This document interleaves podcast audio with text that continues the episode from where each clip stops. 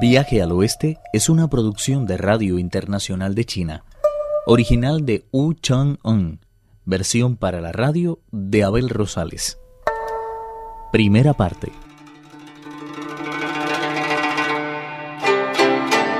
Luego de llegar a la montaña de la longevidad, el monje Tang y sus discípulos rindieron culto al cielo y la tierra. Luego del primer intercambio, preguntó, ¿Dónde está su maestro? Ha sido invitado por el primero de todos los seres a asistir a una conferencia sobre el fruto taoísta de origen caótico en el Palacio Mire de Paraíso de la Pureza. El peregrino Sun Wukong no pudo resistir más y exclamó, ¿Qué es ese inmortal de Palacio Mire que se ha dignado invitar a ese maestrucho? Además, ¿qué clase de conferencia es esa de la que hablas? Al ver lo acalorado que estaba el peregrino, Tripitaka temió que los jóvenes fueran a incomodarse y reconvino a Wukong diciendo, Deja de mostrarte tan descortés, por favor. Si abandonamos este palacio nada más llegar, pueden tomarnos por maleducados. Como muy bien afirma el proverbio, las garzas no comen carne de garza. ¿Para qué importunar a estos jóvenes si su maestro no está aquí? Con una mirada inteligente y una nobleza sin límite, el monje dijo a sus discípulos, Lleva el caballo a pastar mientras el bonzo Shah se encarga del equipaje y Bache va en busca de un poco de grano. Nosotros mismos nos encargaremos de preparar la comida. Solo necesitamos unos cuantos pucheros y un poco de leña. Yo voy a quedarme aquí descansando un poco. Proseguiremos nuestro camino en cuanto hayamos terminado de comer. Los tres obedecieron sin rechistar. Brisa límpida y luna brillante, los jóvenes monjes que lo habían recibido se sintieron tan admirados por lo bien organizados que se mostraban que no pudieron por menos comentar. ¡Qué determinación la de este monje! Con razón es la reencarnación de un sabio del oeste. Ahora debemos hacer lo que nos dejó encargado nuestro maestro y entregarle dos frutos de ginseng. Menos mal que sus tres discípulos se han marchado. De lo contrario, tendríamos serios problemas con ellos. Mirándolo bien, no sabemos si es este monje el amigo de nuestro maestro. Deberíamos asegurarnos antes de dar cualquier paso. Acercándose al monje, le preguntaron, ¿Es usted monje Dan, hermano de emperador y entero buscador de escrituras? Así es. ¿Cómo es que dos inmortales como ustedes conocen un nombre tan vulgar como el mío? Antes de marcharse, nuestro maestro nos dejó encargado que saliéramos a recibirle a los pies de esta montaña. Lo que menos esperábamos es que fuera a aparecer tan pronto. Siéntese, por favor, y permita que le sirvamos un poco de té. En cuanto Tripitaka hubo bebido el té, los dos jóvenes se retiraron a sus aposentos. Uno de ellos sacó un mazo de oro mientras el otro se hizo con una bandeja de madera para servir elixir. Antes de llegar hacia el huerto de ginseng, colocaron sobre ella varios mantelitos de seda. Brisa límpida se subió a un árbol y agitó con el mazo las ramas.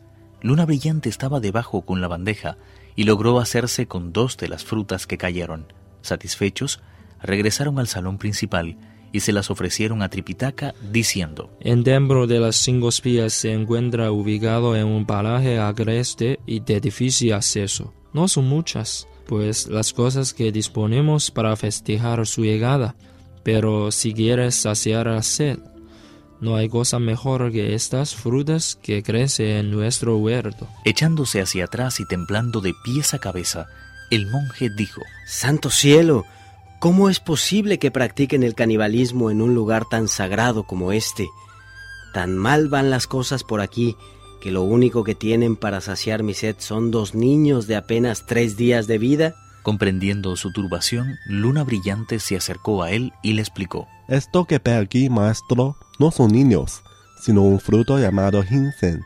No hay nada de malo en que coma por lo menos uno. No puedo hacerlo. Solo el cielo conoce la cantidad de penalidades que han tenido que pasar sus padres para traer a la vida a estas criaturas. Es increíble que traten de convencerme de que son solo frutas, cuando bien a la vista está que son niños de no más de tres días. Le doy mi palabra de que proceden de un árbol. ¡Tonterías! ¿Cómo va la gente a crecer en los árboles? Pobre monje, Lleva tanto tiempo ese mundo que es incapaz de reconocer los preciados tesoros que aquí tenemos. Solo se sirve de los ojos mortales para ver y la mente corrupta para pensar. ¿Cómo es posible que haya caído tan bajo quien ocupó los puestos más altos del cielo? Comprendiendo que no había manera de compensarle, los dos jóvenes cogieron la bandeja y la llevaron a sus aposentos. Sabían que aquellos frutos eran tan especiales que si no se comían enseguida se volvían muy duros y no había manera de hincarles el diente. Se sentaron pues en las camas y empezaron a dar buena cuenta de ellos. Desgraciadamente, sus aposentos colindaban con la cocina, de la que sólo les separaba un muro muy fino, y podía oírse todo lo que hablaban. Pachi estaba preparando un poco de arroz y no pudo dejar de escuchar una conversación que llamó enseguida su atención, ya que giraba acerca de un enigmático mazo de oro y una extraña bandeja para el elixir. Fue así como se enteró de que el monje Tang había rechazado por ignorancia los frutos de ginseng, obligando a los dos jóvenes a comérselos tranquilamente en sus aposentos. A se le hizo la boca agua y se dijo esperanzado. ¿Cómo podría arreglármelas para comer también yo uno? No sabía, sin embargo, qué hacer para conseguirlo y decidió tratar el asunto con el peregrino Sun se desentendió totalmente de la comida y empezó a sacar la cabeza por la ventana para ver si le veía aparecer. Ukon no tardó en efecto en dejarse ver con el caballo. Lo ató a un árbol y empezó a andar hacia la parte de atrás de la casa, pero el idiota llamó su atención. He averiguado que en este templo hay un tesoro de lo más extraño. ¿Quieres decirme de qué se trata? Te advierto que es algo que no has visto jamás. Es posible, por tanto, que si te lo pongo delante de las narices no seas capaz de reconocerlo. ¿A que no has visto nunca un fruto de ginseng? Me temo que no, sin embargo, he oído decir que es la planta del azufre metamorfoseado y que quien la come ve prolongada considerablemente su vida.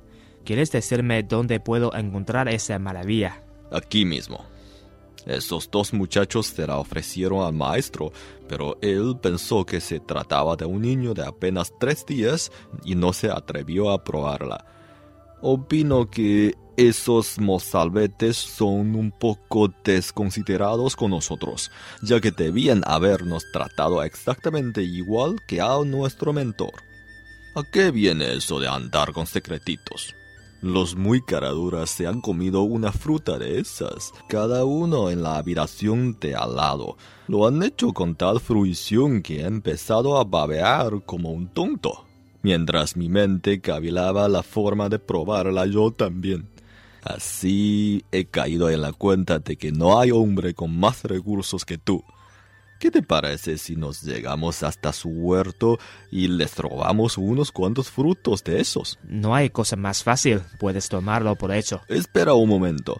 Mientras hablaban, les oí mencionar no sé qué de un mazo de oro. Es preciso hacerlo todo con la debida corrección para que nadie se dé cuenta de nuestros planes. El gran sabio se valió de la técnica del ocultamiento corporal para introducirse sin ser visto en los aposentos de los taoístas. Los dos jóvenes no estaban ya allí. Después de comer las frutas, regresaron al salón principal para mantener entretenido al monje Tang. El peregrino buscó por todas partes el mazo de oro y solo pudo hallar una varilla de oro rojizo colgada de una ventana. Tenía aproximadamente una longitud de dos pies. Uno de sus extremos terminaba en una bolita del tamaño de una cabeza de ajo.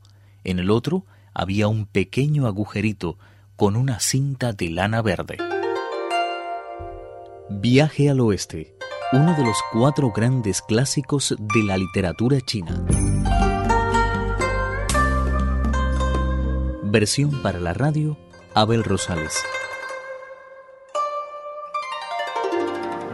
Actuaron en este capítulo Juan Carlos Zamora, Francisco Li, Víctor Yu, Pedro Wang y Noel Yao. Esta es una realización de Abel Rosales, quien les habla, para Radio Internacional de China.